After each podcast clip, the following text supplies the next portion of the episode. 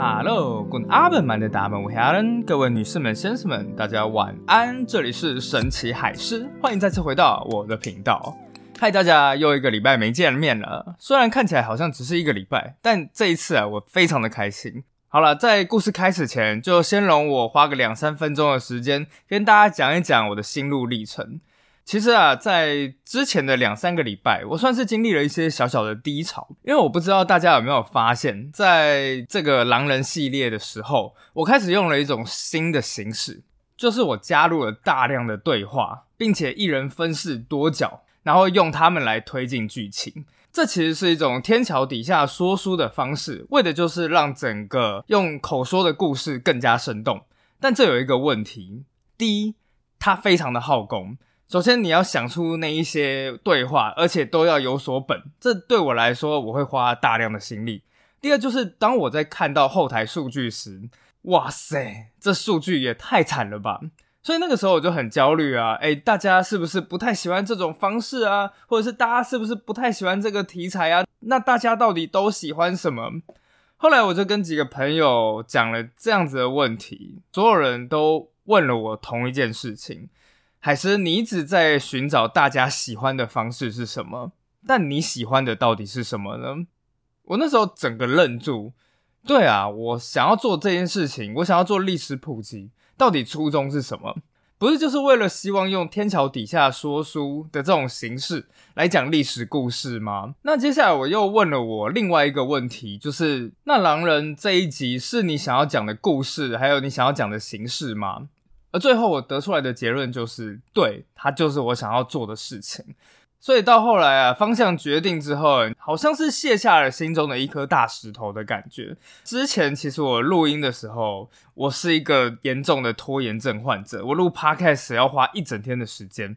但其实这整个三十分钟，我可能录个十分钟，然后就出去划一下手机，上个厕所，半小时之后再回来再录十分钟。追根究底，就是因为我在录的时候压力真的很大，我很想要逃避这件事情。但后来想通了之后，你就会发觉，哎，你就想要讲你想要讲的事情。后来就觉得，哎，整件事情就顺利多了。好，反正不管怎么样了，那这接下来呢，我就会继续用这种对话的形式，那也找出一些我自己个人觉得有趣的题材，希望大家就是多多的支持与鼓励啦。嗯，也因为这个，我前面讲了蛮多事情的。所以这一次的读者留言呢，我们就先延后好了。那话不多说，我们就开始吧。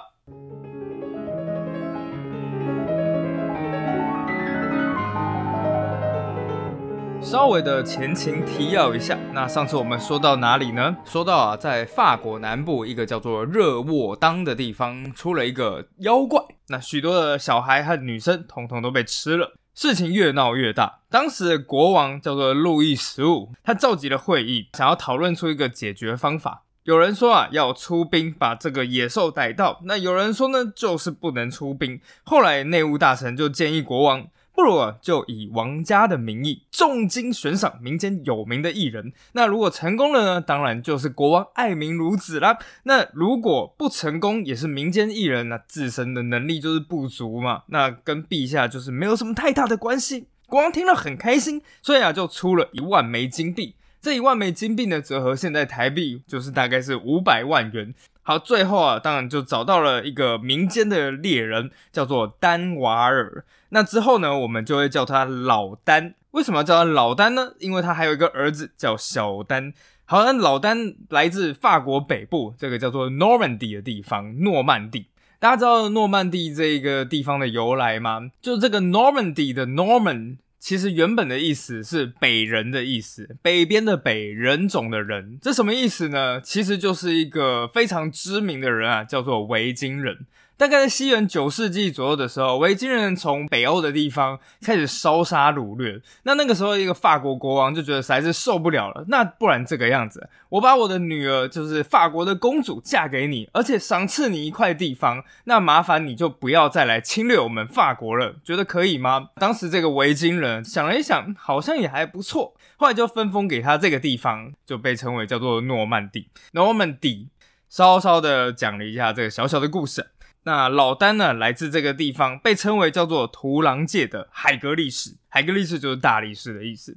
有人说他总共杀掉超过三千只狼，还可以一口气跑五六百公里，被描述的非常之神呐。后来老丹和他的儿子小丹就一起来到了热沃当。不过虽然民间的人非常的仰慕老丹的名声，但有一个人非常的不爽。是的，就是从第一集开始就一直都出现的地狱倒霉鬼，我们的龙骑兵队长叫做迪亚梅尔。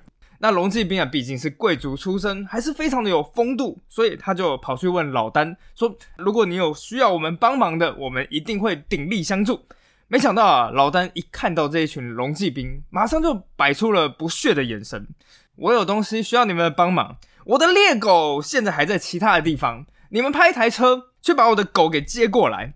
龙骑兵一听到，整个就傻了。对我是没有猎到野兽，但我好歹也是一个军人，还是个贵族。你叫贵族去帮你运狗狗，是可忍，孰不可忍？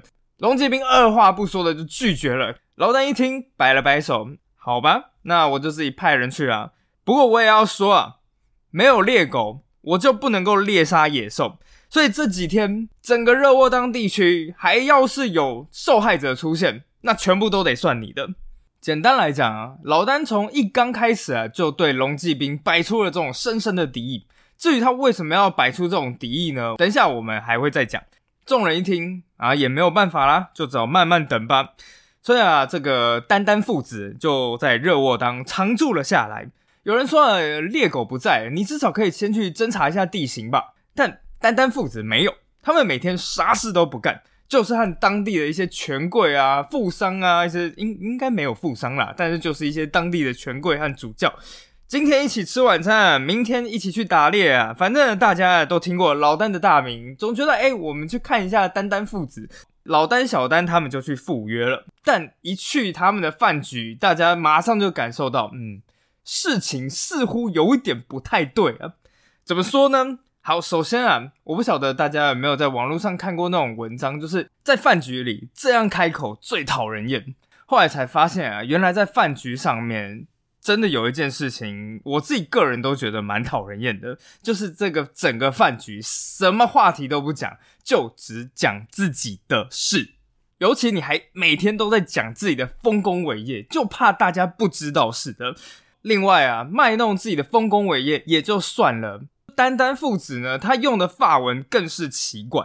老丹非常的喜欢用非常高雅复杂的法文来讲话，这种感觉就好像是大家正在一间烧肉店里面，那每一个人就是非常开心的聊着天，突然间就有一个人就很喜欢用文言文，感觉像在卖弄自己的知识似的。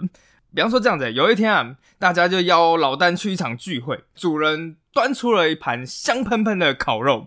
这时候，主人就非常的开心的对老丹还有其他所有人说：“来来来来来，这道烤肉啊，是我们家的名菜。它的做法呢，非常的复杂。首先呢，就是要用啤酒。这个时候，你一定得让主人稍微卖弄一下自己家的菜色嘛，毕竟人家是主人。所以大家洗耳恭听的时候，老丹马上就抢话：哎呀，烤肉，许久不曾吃了。”这倒是让老朽想起了过去将北方的狼群一网打尽的故事啊！主人一听，呃呃呃，是，哎，这这道烤肉啊，就是要先用啤酒还有香料那腌过，接下来我们再用小火慢烤。老丹继续，当时老朽正年轻，正追逐狼群追了整整一天一夜，终于找到了狼窝，并且将野狼啊一网打尽。那日老朽总共带住了五十只狼啊！当地人民特别为我烤肉，那真的是人间美味啊！哎，主人，您刚刚是不是有想要讲什么话？主人一听，吃饭。你想想，这谁会开心啊？这谁问你这些事情了？所以啊，渐渐的，领主啊，当地的领袖啊，请丹丹他们吃过一次饭之后，就再也没有下文了。老丹得罪的人越来越多，那其中最得罪的就是我们前面说的这位龙骑兵队长，叫做迪阿梅尔。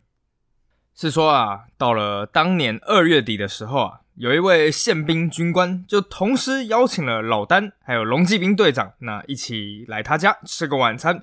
果然呢，在席间，老丹又开始卖弄起他的丰功伟业。那时老朽正追逐狼群，追了一天一夜。啊，主人摆手，那行了，行了，行了，你的丰功伟业啊，我们都已经听过八百遍了。那但我有件事情非常好奇啊，就是这个热沃当野兽肆虐，那您是打算要怎么样抓到它呢？老丹笑了，啊哈哈哈哈，这个简单，只要按照我的计策。不出两个星期，定能将热沃当那只畜生拿下。龙骑兵队长啊，本来正在低头吃饭呢，一听到老丹哈哈大笑，皱起了眉头，便开口说道：“先生，这抓到这热沃当的野兽，可不像您想的那么简单呢。毕竟热沃当地形复杂，野兽的行踪也难以捉摸，所以啊，龙骑兵已经在这个地方试了好几个月，我们怎么样都不成功。”您怎么这么有把握，一定可以抓到野兽呢？老丹此时啊，瞥了一眼龙骑兵，便开口的说道：“唉，本来我也是不想说的，但阁下您就是个外行啊，按照您这种做法，怕是一万年也抓不到野兽啊。”呃，说到这个时候啊，一名地方官突然间就冲进了这个宪兵的家里面，开始大声的跟众人汇报：“大事不好，野兽又出现了。”龙骑兵一听到，便急忙的问道：“那在哪里？有什么人伤亡吗？”“呃，是，这受害者是一名小男孩啊。几个小时前，野兽突然间闯进了别人的民宅之中，并且将里面的一位小男孩从自家门里叼走，现在啊，正在急忙求救呢。”龙骑兵一听，赶忙起身，便穿戴起装备。“好，你先赶去，我随后就到。”但就在此时，老丹开口了：“站住！”众人一听啊，都停下了手边的动作。此时，龙骑兵便开始跟老丹说：“您没听到刚刚发生什么事了吗？野兽刚刚叼走了一名小男孩啊！如果现在去救，搞不好还来得及啊！”老丹摆摆手：“所以啊，我说，外行人就是外行人。我们所器重的猎狗还没有抵达这里。你们如果过早去追捕的话，那只有打草惊蛇。”只会让野兽啊跑到更深的森林里。龙骑兵很疑惑，那那我们现在到底要做什么呢？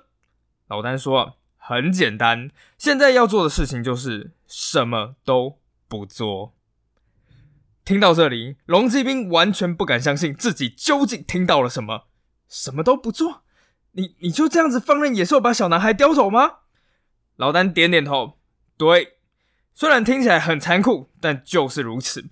等我们的猎狗抵达之后，再一举将野兽擒拿即可。事实上啊，比起野兽肆虐，眼下有一件更重要的事情要处理，就是您、您与龙骑兵的问题。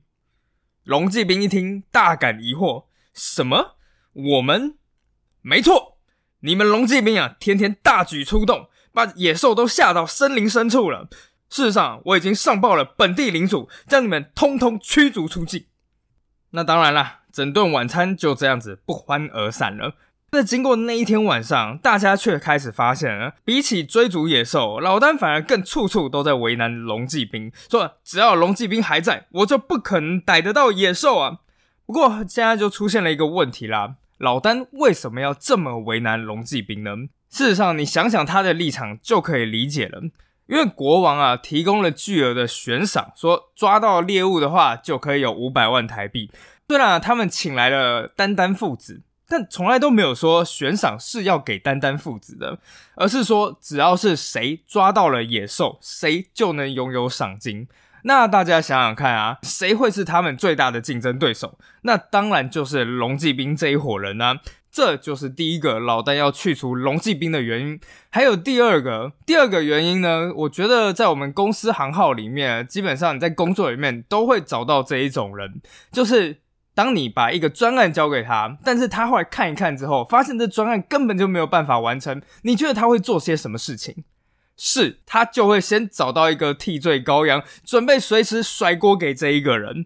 老丹他们也是这个样子。事实上啊，正当老丹正在整个热沃当地区到处蹭吃蹭喝的同时，其实也偷偷的去调查了一下热沃当的地形。但他万万没想到的事情是，这个地方如此的穷山恶水，有这么多的山地、森林、沼泽、积雪。同时啊，他也没料到野兽的活动范围居然这么广大。所以啊，此时他们的心里早就已经有了自知之明，他们根本逮不到野兽。那为了要维护自己的名声，他们该怎么办呢？老丹做了一个非常合理的举动，就是找战犯。因此啊，他们就开始说：“就是你们龙骑兵，要是你们龙骑兵啊没有违抗国王的命令，没有到处打草惊蛇，我早就已经抓到野兽了。”渐渐啊，事情越来越奇怪。又过了大概一个月之后，此时的龙骑兵队长终于接到报告，说老丹他们引颈期待的猎狗终于已经运来了，当地就在附近的仓库里面。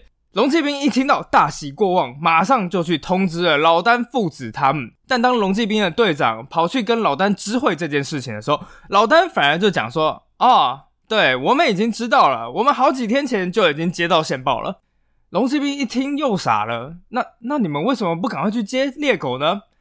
我们的行动没有必要跟你解释，我们明天就会去把猎狗接过来。在众人的催促下，老丹才终于派人把猎狗接了过来。那理论上来讲，狩猎行动是不是就要开始了呢？不，众人更讶异的事情是，老丹此时啊又开始拒绝使用猎狗来猎捕。众人一听又傻了，说：“为什么？你不是说有猎狗你就能逮到野兽吗？”老丹当然不会正面的回答问题，反而开始继续甩锅给他所有能甩的人。一刚开始是讲龙骑兵，说你们龙骑兵怎样怎样怎样。接下来他怪的人越来越多，越来越多，都是你们当地的农民。你们当地的农民做的菜实在是太难吃了，我晚上又睡不好，根本就没有办法逮捕野兽嘛。还有啊，这个天气啊，大雪、冰雹、雷电、狂风，一天到晚下雪，根本就不适合在这种时候猎捕啊。所以我说你们这一些外行人啊，真的是啊。时间就这样子，一个月一个月经过了，野兽袭击的人数非但没有减少，反而有增加的趋势。当地的贵族越来越难以忍受单单父子，而最后终于出现了一件事情，成为压垮骆驼的最后一根稻草。原来啊，在某一天，一名贵族待在自己的家中，突然间，他透过了窗户，看见他远方的森林边缘似乎有一个大型的影子。贵族那时候第一个想法就是，这就是热沃当野兽。这一位贵族啊，终究跟其他一般老百姓是不一样，毕竟是经历过战争的，因此他立刻转身对自己两名属下示意：“你们两个人现在立刻带着火枪。”到森林的两边，接下来我们三个人就形成一个包围圈，缓慢的接近野兽，让他没有时间逃脱。去吧！两名属下说了声是，接下来就拿着枪支，三个人一起从不同的方向逐渐的接近野兽。此时，三个人啊，距离野兽越来越近，越来越近，五十步、四十步、三十步。脚踏在雪上的声音，原本应该是很微小的声响，但是在这万籁俱寂的环境里面，却像是雷鸣一般的响亮。突然间，野兽注意到他们了，野兽站起来，转身便往森林的深处跑去。此时的贵族心中大喊：“糟糕，来不及了！”贵族立刻站起了身，举起自己的火神枪，击发。火神枪发出了“嘣”的一声，接着他们便听见森林深处传来一声低吼。他们跑了过去，并且在草丛里面发现了一滩血迹。贵族他们心中大喜过望，这只代表一件事情：野兽中枪了。贵族马上转身对着他其中一名属下下令：“快点去找丹瓦尔，叫他过来，一起包抄森林。我们一定要抓住野兽。”属下接到命令。立刻拔腿狂奔，而最后他回来了。贵族喊道：“丹瓦尔呢？老丹呢？老丹呢？他人到底在哪里？”属下结结巴巴的回：“是老老丹，他们说，因为现在夜色已深，所以他们等到明天早上再过来。”贵族一听傻住了：“明天早上再过来，野兽哪会等你啊？”那贵族当然也没办法，只好自己带领这两名属下进去森林深处。但果不其然啊！什么东西都没有找到，而隔天老丹他们过来之后，野兽也早已没了踪影。从那个时候起，连当地的贵族们都开始得出一个结论：老丹他们根本就不是什么传说中的屠狼猎人，这个国王重金礼聘来的，从头到尾就是个诈骗集团。因此啊，贵族。主教还有当地的老百姓们有史以来的第一次联合在了一起，他们上书给凡尔赛宫，并且列举了老丹父子他们所有的恶行恶状。此时的法国国王当然顿时也觉得脸上无光。不过既然人们都已经这个样子讲了，那也只能说好吧。那就把老丹调走吧。因此啊，老丹父子还有他钟爱的猎狗们就这样子灰头土脸的离开了。但是当他们离开的同时，却遗留下了另一个问题：代表贵族的龙骑兵失败了，代表国王的老丹也失败了。那此时此刻，到底还有谁可以治得住野兽呢？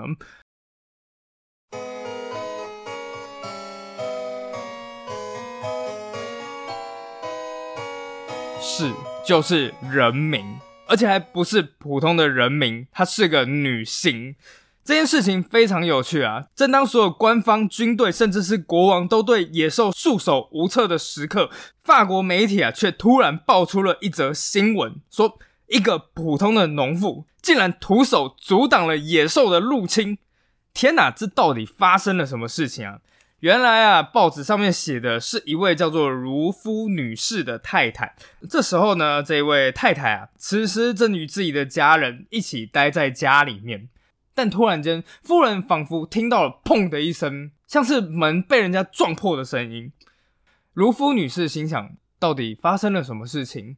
她放下了手边的厨具，开始往大门移动。而在她推开房子的大门，看到庭院的景象时，她顿时就傻住了。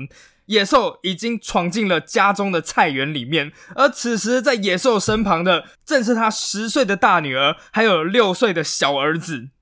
一股寒意顿时让如夫女士从脚底一路冷到头顶。说时迟，那时快，野兽开始朝着两个孩子发动攻击。第一个先是咬住了十岁的姐姐，而此时如夫女士不知道从哪里生出来的力量，使尽了全身的力气直扑野兽而去。野兽没有想到说自己会遭遇抵抗，所以很显然遭遇了惊吓。如夫女士就这样子把自己的女儿抢了回来，但野兽岂会善罢甘休？接着呢，在放开大女儿之后，野兽又朝着旁边六岁的弟弟扑了过去，瞬间就咬住了弟弟的头。母亲马上就放下了姐姐，便伸手就抓住了弟弟的腿，拒绝放弃自己的儿子。这场残酷的拔河比赛持续了好几分钟，却感觉像是好几个世纪那样漫长。但当然啦，柔弱的母亲此时终究敌不过野兽，她最终啊成功的叼着男童，并且准备要逃出菜园。但母亲啊，虽然已经觉得大势已去，但她仍旧不放弃任何一点希望。此时，她做了一件事情，最后居然让整个法国都为之感佩。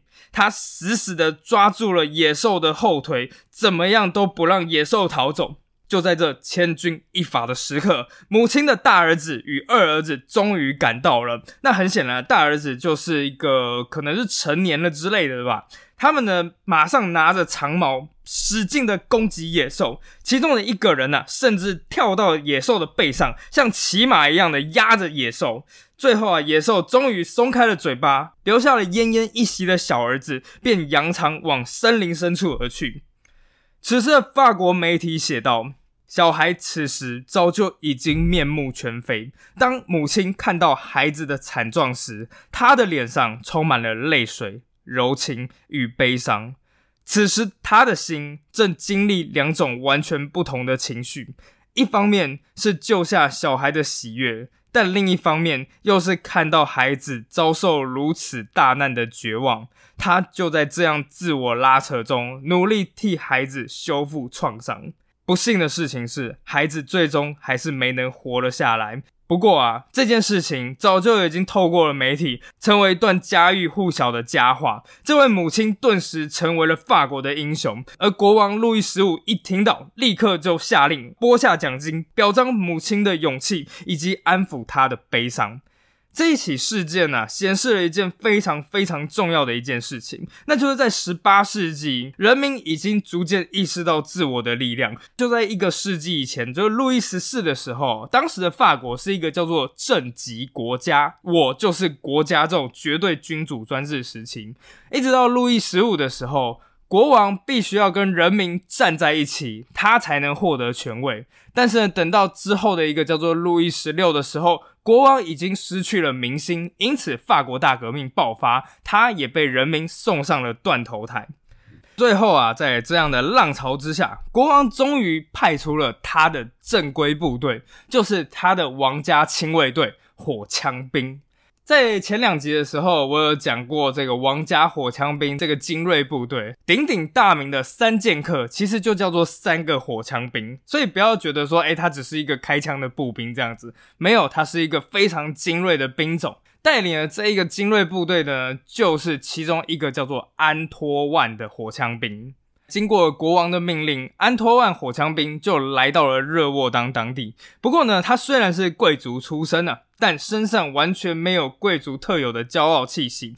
他和之前的老丹是完全不一样的，因为老丹他是非常骄傲的，每天就是怪东怪西。但是这个王家火枪兵可不一样，他来到了当地之后。非但没有先去侦查野兽，反而是先看到了当地人民困苦的惨状。当天晚上啊，他就写信上书中央，信里面就讲到这里的贫困简直是无以复加，几乎所有的居民都缺少面包。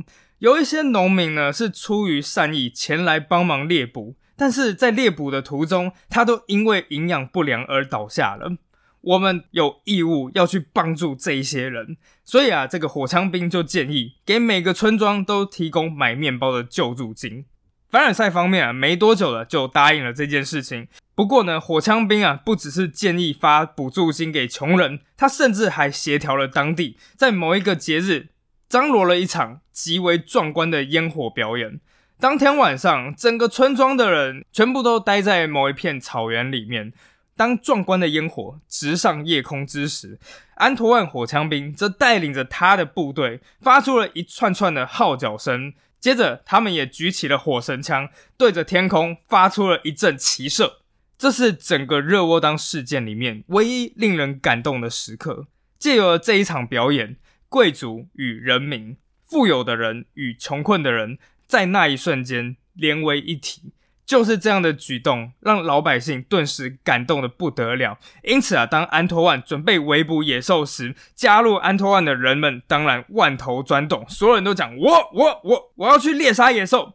后来火枪兵终于找到了足够的帮手，等到了九月十八日，决战的日子终于来了。当天早上。火枪兵呢，先是派遣了几个人前往森林深处打探。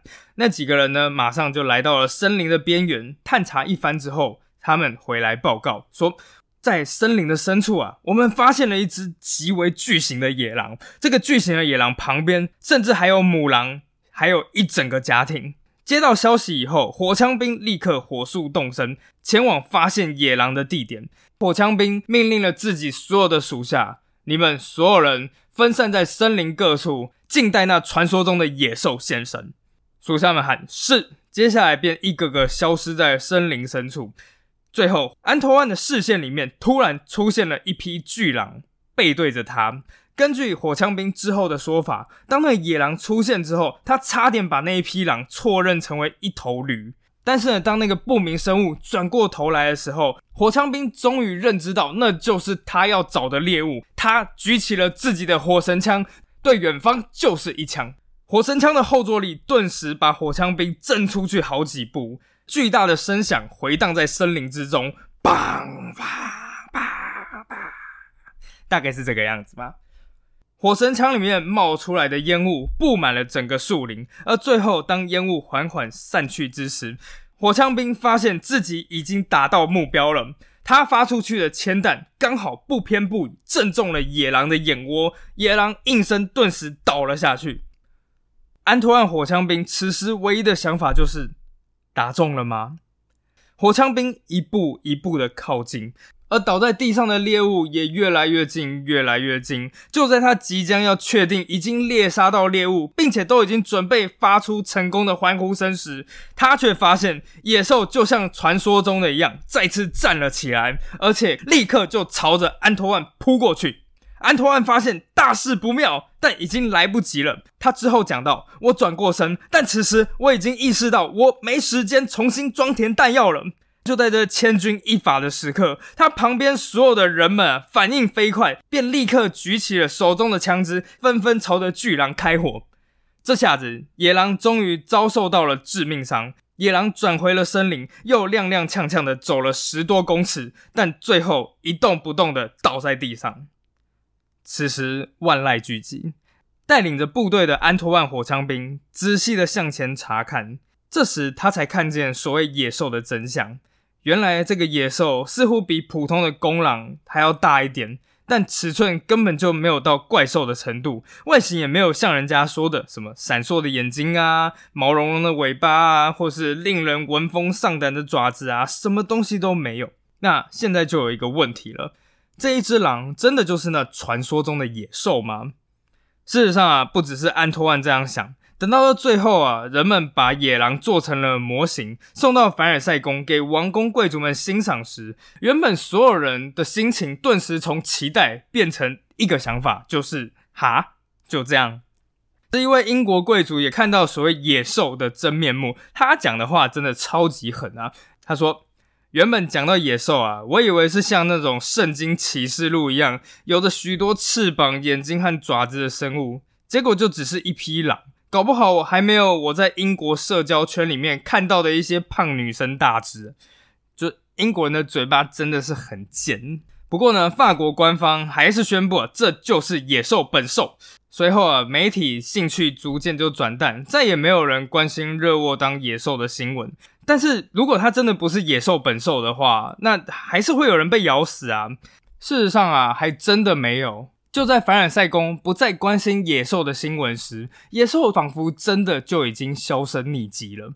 到底为什么会发生这种事情呢？原来一个其中的一个说法是这个样子说的：根据现代人的观察，所谓的热沃当野兽，并不是一批特别巨大的狼或是野兽之类的，很有可能是狼灾，就是过多的繁殖。接下来这些狼群呢，找不到足够的食物，因此啊，到处去袭击当地的人民。可是问题是呢，当凡尔赛宫聚集了所有的资源去围捕一只单独的野兽时，那其他这种广大地区的防卫力量不就这样子降低了吗？因此啊，当法兰西王国不再重视这件事情之后，反而是让当地的领主开始各自肩负起狩猎的责任。所以啊，在接下来三个月内，其中一名贵族单独的就消灭了三十六只狼，整个王国境内消灭了几百只、上千只。那接着呢，狼害就真的这样子逐渐平息了，整个热沃当事件就这样子告一段落。不过啊，野兽也没有因此消失在人民的记忆之中。到了之后，路易十六的时代。人们开始痛恨贵族，尤其痛恨那个奢侈闻名的玛丽王后，因此就开始到处有人谣传，就所谓的野兽啊，就是这一些贵族变身出去吃人的。到了十九世纪啊，欧洲也开始出现了这种恐怖小说鼻祖的哥特小说，热窝当野兽就开始不断不断的被神化。之后每当满月的时候，他们就会开始变身成为巨狼，成为了所谓的狼人。你不觉得这其实也象征着我们这一个时代吗？